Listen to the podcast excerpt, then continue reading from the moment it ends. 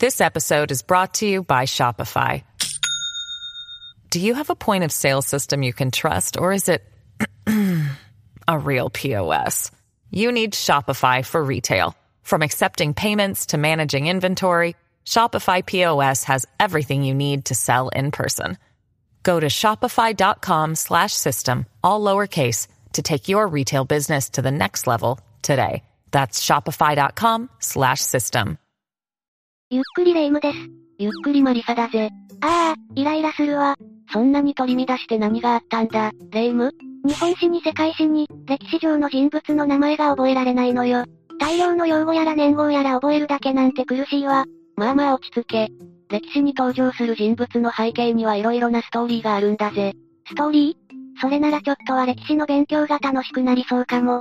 ストーリーにも恋愛や旅など色々なものがあるだろうが、おそらく一番気になるのが、謎関係だろうな。ということで、今回は歴史上最も謎の多い人物を5人解説していくぞ。それじゃあ早速、ゆっくりしていってね。1、神武天皇。最初に紹介するのは古事記や日本書紀で有名な神武天皇だぜ。彼は大和の国を平定した最初の人物とされており、紀元前660年に初代天皇となり、127歳まで生きたとされているそうなんだ。あの伊勢神宮の神様、アマテラス大神の子孫とも言われているな。初代天皇な上に127歳、令和の時代でもここまで生きている人なんて珍しいわよね。もしかして謎ってそんなことなの？もちろん彼の謎はそれだけじゃないぜ。彼は実在したか否かは未だにわからないままなんだが、まずは、神武天皇は実在しなかった、と主張する人の意見を見ていくぜ。気になるわ。まずは霊夢が指摘したように、127歳という年齢が現実的ではないと言われているな。また、神武天皇が初代天皇だと説明したが、その次の2代目から9代目の天皇にかけてのエピソードが、ほぼないことも指摘されているんだぜ。ちなみにここを、決死八代、と呼ぶぞ。ふむふむ。ちなみに神武天皇のエピソードが気になっちゃうわ。神武天皇については、やはり日本書紀に記された統制のエピソードが最も有名だな。統制とは当時氷向現在の宮崎県にいた、45歳の神武天皇が大和、現在の奈良県を都にするため、ひたすら東へ遠征したことなんだぜ。今みたいな乗り物がない時代の長旅なんてすごくワクワクするわね。ところが、旅なんてお気楽なものではなかったんだよな。統制には神武天皇の兄、3人も同行したが、残念ながら道中で3人とも失ってしまったそうなんだぜ。これは各地の豪族に襲われてしまったせいだな。ええー、神武天皇、どうなっちゃったの？安心していいぞ霊夢。苦戦していた神武天皇に、アマテラス大神をはじめとした神様から、次々と助け舟が出されるんだぜ。おお、まさに神話って感じね。例えば、草薙の剣は有名な刀だよな。これは行為の証として歴代の天皇に受け継がれている、権威あるものなんだぜ。神武天皇はこの刀でどうにか攻撃を切り抜けたそうなんだ。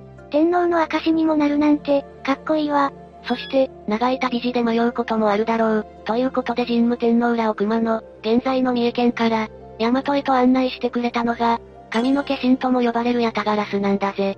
これも神様から送られたものだ。ヤタガラスって確か三本足のカラスよね実在していたら面白いわね。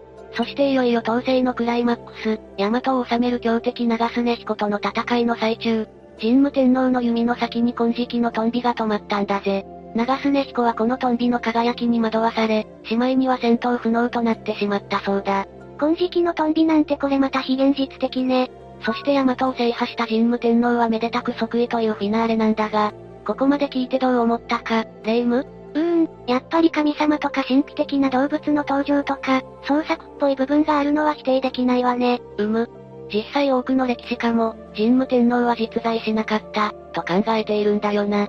覇権争いで勝ち残った天皇家が、自らの権威を強調するために神武天皇を創作したとか、神武天皇は複数の士族の活躍をまとめたものだとかなどと言われているぜ。それじゃあ、神武天皇は結局架空の人物だったということで、かといって諦めるのは早いぞ。日本書紀や古事記には残されていない、神武天皇の伝承や歴史が日本各地に残されており、実在した証拠であるとも言われているんだぜ。どんなのがあるのかしら？例えば彼が統制の際に出港した宮崎県のミツという場所では、毎日、お清祭りが開催されているそうだ。これは神武天皇が出港の前に家来を叩き起こした伝承によるものと言われているぜ。祭りという形で受け継がれているのは、熱いわね。また広島県の秋には神武天皇がそこを訪れた際に、そなたは誰ぞ、と尋ねた由来になっている。誰その森、というものがあるみたいだな。それなりに根拠も残ってるのね。真相が気になって眠れなくなりそうだわ。答えが一つに決まっていない。これこそが歴史の面白いところだぜ。ちょっとずつ歴史が好きになってきた気がするわね。まだまだ序の口だぜ。どんどん行くぞ。2、切り裂きジャック。次に紹介するのは1888年にロンドンのホワイトチャペルで、少なくとも5人の女性をバラバラに切り裂いたと言われている連続殺人犯、切り裂きジャックだぜ。彼は、伝説の殺人鬼として映画やドラマの主人公になったこともあるがその正体が不明だそうだ。連続殺人犯なら他にもたくさんいるだろうけど、切り裂きジャックはどうしてそんなに有名なのかしら？うむ。それは他に類を見ない犯行の残虐性と、彼の犯行がどれも未解決のままに終わっているのが理由だろうな。残虐性ってどんな風に犯行を行ったのか、怖いけど気になるところね。切り裂きジャックの犯行の手口なんだが、まずはメスのような刃物で喉を切り裂いて息の根を止めたら、体をバラバラにするというものだぜ。それも切り裂いた体の一部を取り去ったというから、ひどいものだよな。ひどすぎるわ。全くどんな生き方をしたらそんなことができるのかしら？彼を分析した様々な専門家によれば、いずれの犯行も週末の未明に行われていることから、平日は仕事をしているのではないか、また不眠症を患っていたのではないかと言われているぜ。また女性を極度に見下す性格だったそうだ。普通に一緒に職場に出ていた人が、こんなにひどい殺人鬼だったとしたら背筋が寒くなるわ。こういう情報から少しでも犯人の特定に近づけないのかしら？それが残念なことに、第二次世界大戦のロンドン大空襲によって、捜査資料の大半が失われてしまったみたいだな。それでも熱心な研究家の方々が調査や資料の発掘作業をしてくれているようだから、いつか真犯人が明らかになることを望みたいところだぜ。研究家の皆さんには頭が上がらないわね。犯人の候補などは出てるのかしら？まずはアロン・コズミンスキーだぜ。2014年に行われた DNA 鑑定で、被害者のものと思われる衣服についていた体液が彼のものと一致したそうだ。女性にも強い嫌悪感を持っていたと言われており、切り裂きジャックの性格と一致しているんだぜ。え？事件解決しちゃってない？ところが、その衣服は警察官が犯行現場から盗んでいったものであり、被害者のものとは言い切れないんだぜ。ちょっとお警察官、何やってるのよ？気を取り直して二人目、アメリカ人の医師である、フランシス・タンブル家にも、容疑がかけられているぜ。彼はホワイトチャペルに住んでおり女性をひどく見下していたそうで、ここも切り裂きジャックの性格と一緒だな。ああ、メスのような刃物で切り裂いて、って表現がさっき出てきたから、石だとしたら信憑性が増すわね。体の解剖なんかも詳しいだろうし。それだけでなく、彼の女性嫌いのエピソードが強烈なんだよな。彼は食事会に女性を呼ばなかったんだが、その理由を友人に聞かれたところ、あんな危険な家畜の知り合いなどいない、と答えたそうなんだぜ。偏見にも程があるわね。さらに、女性が君の周りにいたら、安全のために即効性の毒薬を譲ってやる、とまで言ったそうだ。なんかもう、この人を犯人にしてもいいんじゃないかしら。別の候補としては、最初の被害者の死体の第一発見者である、チャールズ・クロスだぜ。彼の住所が犯行現場から非常に近い場所にあり、また殺害直前に被害者と一緒にいたところが目撃されていたようだな。条件はいろいろ揃ってるけど、タンブル家の話を聞いちゃうとインパクトが薄れるわね。こんなところだぜ。怖い話で心が暗くなっちゃいそうだから、次はいわゆる偉人とかを紹介してほしいわ。うむ。それじゃあ次は誰もがよく知るあの人物だぞ。3、マルコ・ポーロ。マルコ・ポーロは1254年にイタリアのベネチアで生まれ、17歳の時から24年間、ヨーロッパからアジアと1万5000キロもの距離を旅した人物だぜ。この旅の過程が、東方見聞録として後世に語り継がれているようだな。マルコ・ポーロは私も知ってるわ。確か日本のことを、黄金の国ジパング、と呼んでくれた人よね。冒険家ってなんてロマンチックなのかしら。ところが彼は旅を終え帰国後、ジェノバとの戦争で捕虜となってしまったそうだ。自分が行った旅の過程を、同じく捕虜だったルスティケットに話して聞かせたところ、ルスティケットがその話を文章にしてくれたようで、それこそが、東方見聞録の始まりなんだぜ。ふむふむ。捕虜になってしまったのは残念だけど、こういう出会いがあったからこその東方見聞録なのね。で、マルコポーロのどこが謎なのよ？それが、彼の代表作である、東方見聞録のあちこちにおかしな点が見られるそうなんだ。どういうことなのかしら？一つずつ説明するぞ。まず霊夢、鎌倉時代に2回起きた、原稿って説明できるか？うーん、どこかの国が日本を攻撃しに来たところまでは覚えてるけど、日本史の復習不足だな、霊夢。当時モンゴル帝国が、自身の属国である高麗を拠点として日本に攻めてきたことだぜ。1回目が、文英の駅、2回目が、公安の駅と呼ばれ、いずれも暴風や台風によってモンゴル側が撤退したようだな。そういや学校の先生がそんなことを説明してたような。ところで原稿とマルコポーロにどんな関係があるのよ?実はマルコポーロは旅の途中、17年もの歳月をモンゴルで過ごし、不備来犯の下で、働いたこともあったそうだ。原稿の作戦を練ったりする場にも関わっていたんだぜ。そんな重要な任務にも関わっていたってことは、東方見聞録にも原稿について色々書かれてるのかしら？その通りなんだが、間違っていたり辻褄の合わなかったりする情報が目立つみたいなんだ。ふむふむ。気になるわ。例えば1回目と2回目の進行がそれぞれごっちゃになって記述されていたり、日本の船のマストの本数が実際と違っていたり、些細なことでも違和感が残るわね。でもそこまで謎って感じにもならないと思うけどね。確かに、ここまでの情報だけではインパクトが薄いだろうな。だがなんと、モンゴルや中国の資料にはマルコポーロの記録が一切残されていないそうなんだぜ。17年も滞在したのに、それも不備来犯とも深く関わっていたのに、記録にないというのはおかしいと思わないか？つまり、マルコポーロは実は中国に行っていなかったってことかしら？そういうことになるな。その証拠はまだまだあるぞ。彼は商人である父親などと一緒に中国に行ったみたいなんだが、商人といえば商品を持って帰ってきたりというのがイメージできるよな。確かにその通りね。ところがマルコポーロの実家からは、中国製のものが全く見つからなかったんだぜ。ここまで証拠がないと彼が中国に渡ったことも疑わしくなるよな。だんだんとマルコポーロが謎に包まれたイメージになってきたわ。それどころか、マルコポーロそのものが架空の人物という説もあるくらいなんだぜ。ええー、あんなに有名なのに？最初の説明で、ルスティケットがマルコポーロの話をもとに東方見聞録を書いたと言ったよな。うんうん。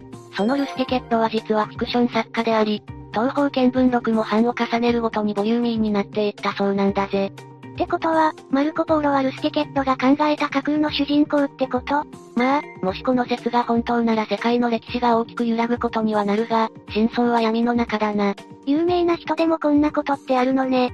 教科書の内容も変えなきゃいけなくなるじゃないの。次は有名ではないかもしれないが、引き続き興味深い人物を紹介していくぜ。4. フルカネルリ。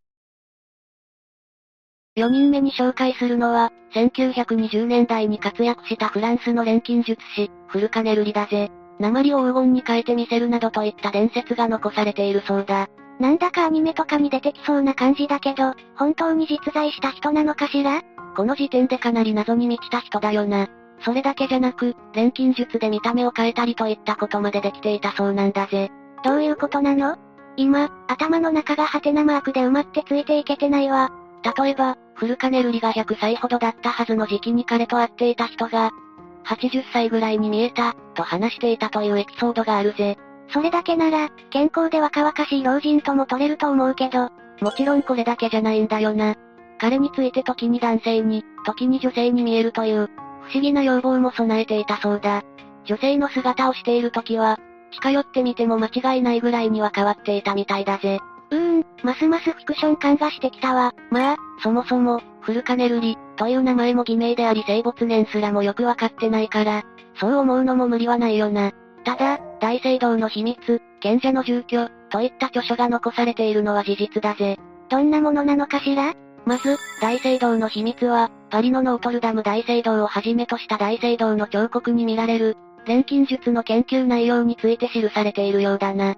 大聖堂にある彫刻に錬金術の極意を解くための鍵があるそうなんだぜ。ノートルダム大聖堂に錬金術が隠されていたなんて、数年前に火災になってしまったことが悔やまれるわ。賢者の住居の中でも、錬金術の研究内容や西洋錬金術の原理が述べられているそうなんだぜ。ふむふむ。実態はよくわからないのに、こういう研究内容が書かれた書物だけが残っているのも、不思議な感じね。だよな。まさに歴史のロマンを感じるぜ。さて最後の人物の紹介に移るぞ。5、D.B. クーパー。1971年に起こったノースウエスト航空11便のハイジャック事件において、容疑者となったのが DB クーパーだぜ。彼は飛行機の添乗員に、自分は爆弾を所持している、というメモを渡した。続いてパラシュートと身代金20万ドルを要求し、高度3000メートルからの脱出を果たしたものの、行方がわからなくなってしまったそうだ。ハイジャックとはいえ、誰も傷つけずに去っていったのね。まさにスマートなハイジャック犯って感じだわ。ああ。彼のスタイリッシュな犯行ぶりは人気を集め、ハイジャック事件の起きた11月24日が、ダン・クーパーデイ、と呼ばれたり、DB クーパーの仮装も流行ったぐらいなんだぜ。彼が人気なのはよくわかったから、この事件についてもう少し詳しく知りたいわ。事件の直後、まずは警察が犯人の落ちたであろう場所を捜索したのだが、身代金の一部が見つかったぐらいにとどまったようなんだ。ここから未解決事件と呼ばれるようになったんだぜ。ふむふむ。消えた先がわからないってことね。実は一度、FBI がダニエル・ B・ クーパーという男を逮捕したそうなんだぜ。結局は無実ということになったんだが、名前が似ているせいでお気の毒ね。とはいえ犯人の特定は諦められてないぜ。2017年、事件直後にクーパーが新聞社宛に送ったとされる手紙を捜査チームが入手したところ、自分が捕まらないことは最初から分かっていた、という文で始まり、手紙の下には9桁の数字が並んでいたそうだ。つまりクーパーは生き残ってたってこと？数字は暗号のことかしら？ああ。捜査チームによれば、この暗号は共犯者に向け、クーパーの行方を伝えるメッセージだったみたいだな。そしてこの手紙の差出人、つまり容疑者は、カリフォルニア州に住む、ロバート・ラックストローだったようだ。それにしても暗号なんて器用なことするのね。彼はベトナムの機関兵であり入隊中に暗号の基礎を学んでいたそうだぜ。さらに特殊部隊で飛行機からの降下技術を学んだバックグラウンドもあるらしく、ますますラックストローが犯人である説が濃厚になっているな。解決に向けて順調に捜査が進んでいるのは喜ばしいことではあるけれど、何もわからない未解決事件のままで、謎に包まれた DB クーパー、であり続けた方がロマンはあったような。まあ、確定とまでも言えないからわからないぜ。それに、なんやかんや誰も傷つけずに飛行機から安全に飛び降りたり、暗号を使いこなしたり、それだけでかっこいいじゃないか。もちろんハイジャックは絶対にダメだが。言われてみればその通りだわ。というわけで今回は歴史上最も謎の多い人物を5人解説してきたぜ。歴史に名を残すような人物でも、色々な謎に包まれていることがよくわかったわ。前よりも楽しんで歴史を学べるようになったかも。それならよかったぜ。歴史を学んでいる視聴者の皆さんも教科書の丸暗記だけじゃなく、こういうミステリー要素も自分で調べながら学んでいくことで、より歴史を楽しめるようになると思うぞ。私も歴史の勉強頑張るわ。というわけで、今日の動画はここまで。動画が面白かったら、高評価とチャンネル登録をお願いします。最後までご視聴いただきありがとうございました。